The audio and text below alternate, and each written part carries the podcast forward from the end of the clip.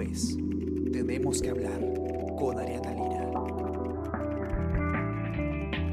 Hola a todos, ¿qué tal? ¿Cómo están? Buenos días, espero que estén muy bien. Yo soy Ariana Lira y hoy tenemos que hablar del caso Odebrecht y tenemos que hablar específicamente de eh, una revelación que se publica hoy día en el diario El Comercio, eh, que tiene que ver con una declaración que ha hecho el ex ministro de Energía y Minas, Jorge Merino Tafur ante la Fiscalía. Él eh, ha dado detalles de eh, una supuesta participación activa que tuvo la ex primera dama Nadine Heredia en el gobierno de, eh, de su esposo Ollanta Humala en cuanto a la relación con la constructora brasileña. Y Graciela Villasís, directora de la Unidad de Investigación, que ha escrito la nota, nos va a traer todos los detalles. ¿Qué tal, Chela? ¿Cómo estás?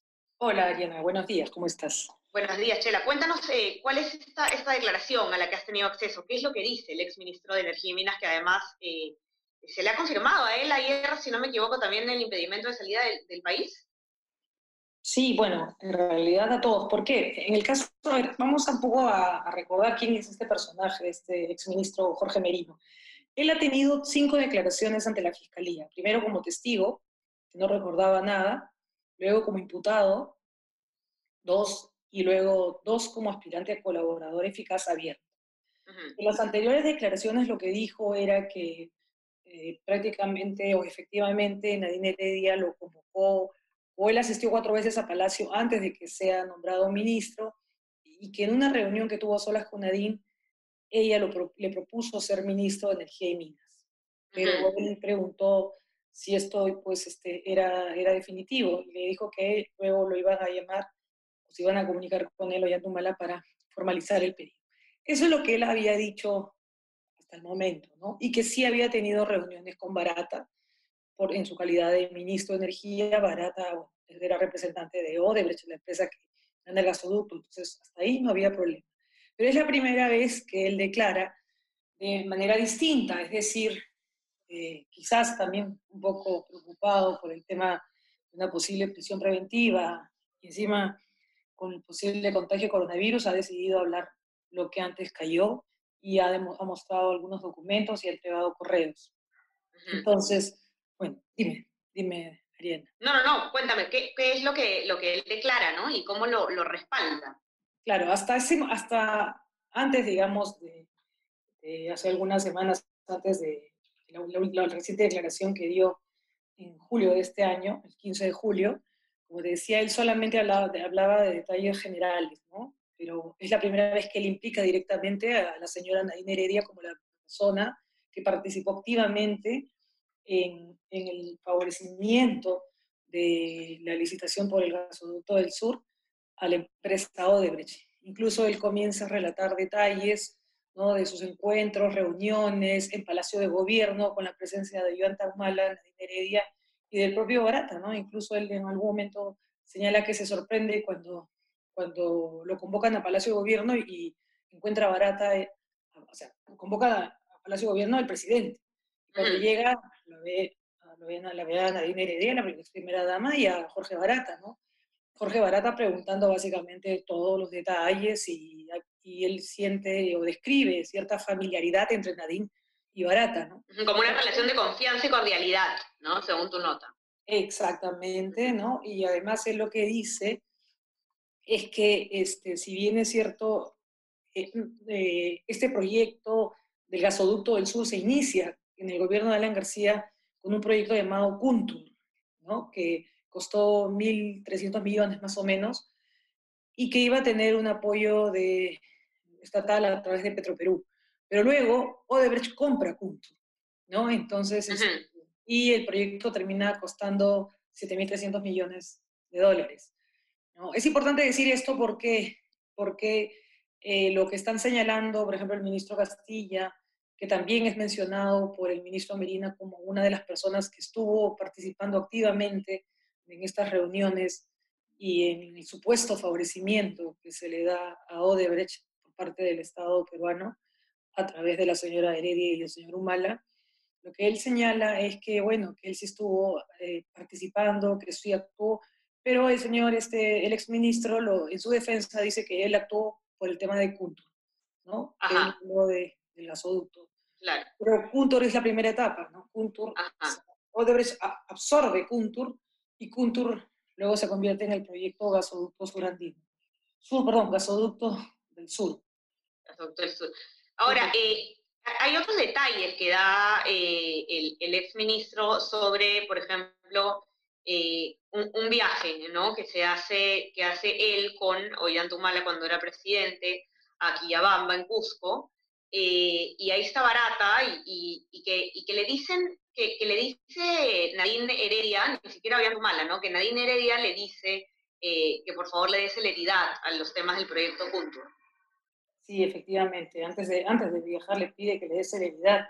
Y, y, bueno, sí, ese es en el caso del viaje de Cusco, ¿no? Que le- Ujú. que- o sea, lo que él sentía básicamente es que la señora Heredia Era la que tomaba las decisiones, era quien manejaba, ¿no? Al punto de que, por ejemplo, esto también, eh, eh, digamos, coincide con lo declarado por, por Hernando y José Graña, ¿no? Ajá, Por ejemplo, señalan que, que también la señora Heredia era la que llevaba la batuta en el caso del gasoducto. Y también Ujú. tenemos, este, bueno, sabemos que dos colaboradores, un aspirante número 02-2019 y además este, eh, el señor, bueno, otra, otro, otro, digamos, otro de los que están involucrados y procesados por este proceso, que es brasileño, también dice que la señora Heredia estuvo participando. Y recordemos que también el propio Jorge Barata en marzo de este año, él señaló que Nadine Heredia este, lo citó a Palacio y que hablaron sobre el tema del gasoducto del sur. Lo que nunca han reconocido es un pago de coima, pero él Claro. sí, sí dijo en su momento que sí se reunían en el Palacio a pedido de Nadine Heredia. Ahora, eh, el- el- para entrar en detalles sobre el caso o sobre las visitas entre eh, Barata y, y el exministro Luis Miguel Castilla, ¿no? Porque él, eh, el, el exministro Castilla, eh, había reiteradas veces negado, eh, según puedo leer a- en tu nota, que, que, haya, que haya tenido algún tipo de involucramiento en, en este caso, ¿no? Tú dices que eh, él solamente eh, responde, digamos, que él reconoce que había reuniones, pero cuando Odebrecht todavía no había comprado Puntur. ¿Cuáles son las, las reuniones que, que ustedes, eh, por, por esta información de la Fiscalía, eh, han podido ver que, que se han sostenido ¿no? entre, entre Jorge Barata y en las cuales está involucrado el exministro Castillo? A ver, el exministro Castilla lo que siempre ha, ha dicho o ha negado es que él, él haya participado en cualquier tipo de reunión en la que se haya pretendido favorecer a Odebrecht para que se haga de la licitación del gasoducto surperuano. ¿no? Él ha dicho que nunca ha tenido ninguna reunión, que él nunca ha favorecido, que no participó en ninguna parte, ningún tipo de reunión. Sin embargo, a raíz de la declaración de Merino Tafur, que se la hemos leído para que él recuerde, refresque un poco su memoria, él lo que señala es que, que sí, que sí hubo dos reuniones. ¿Por qué? Porque hay un registro de visitas donde figura que Jorge Barata lo visita o entra a, su despacho el 26 de julio del 2012, ¿no? ya previos todavía al, al, a, la, a la buena pro que se le pega a Odebrecht. Entonces, él sí reconoce esta, esta cita, también reconoce la, la reunión que señaló Merino, que hubo primero entre Ollanta Humala, el entonces presidente, ellos dos como ministros, en el que les dice, vayan y busquen una solución, váyanse y reúnanse con Barata. Y lo que hacen ellos es efectivamente, ¿no? Van al ministerio, según lo que él dice, primero al Ministerio de Energía y Minas, y ahí Barata les, les pide, según lo que señala, un, un crédito, ¿no? Pero eh, luego la otra reunión que hubo en el MEF, también con los mismos personajes presentes, es decir, Barata, Merino y, y él, él dice que le niega el, el, préstamo y que esos fueron los únicos motivos por los que se reunió con Barata. Entonces...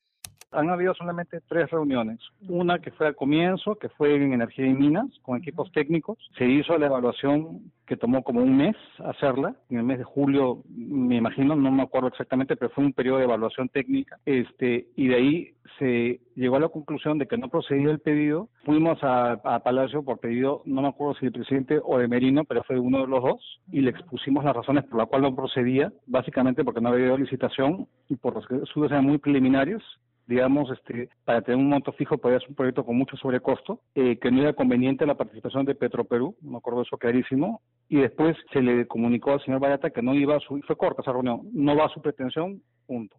Es la primera vez que, sabemos que se reúne Barata con el ministro Castilla, ¿no? Lo que sí sabíamos es que Barata se había reunido con Merino porque Merino, por, digamos, por la cartera que tiene que tenía enfrente en ese momento, que es Energía y Minas, tiene que reunirse con todos los, digamos, los representantes legales de las empresas que ganaban tipo hidroeléctrica de Chac ya, ¿no? O tipo un proyecto como este.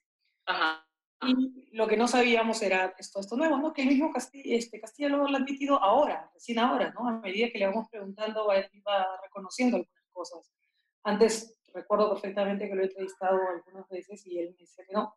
No, entonces, este, bueno, de hecho, además esto va acompañado con algunos correos que Odebrecht ha entregado, que entiendo también los, eh, los señores Graña también han entregado. Es decir, ya se va un poco formando, este, ¿no? Este, armando las piezas de este rompecabezas del caso gasoducto, porque recordemos que la empresa Odebrecht, si bien confirma y admite reuniones de, entre Barata y Nadino, el presidente, nunca ha admitido este, coimas a, digamos, a funcionarios públicos, a un presidente, a una primera dama, solamente ha reconocido eh, sobornos, por ejemplo, al, abogado que, de proinversión, porque este les daba, al señor Miguel Ángel Roseros, porque este les daba información privilegiada que ellos, los, ellos les servía para estar en condiciones superiores o, en, o una ventaja sobre sus competidores, ¿no? sus potenciales competidores.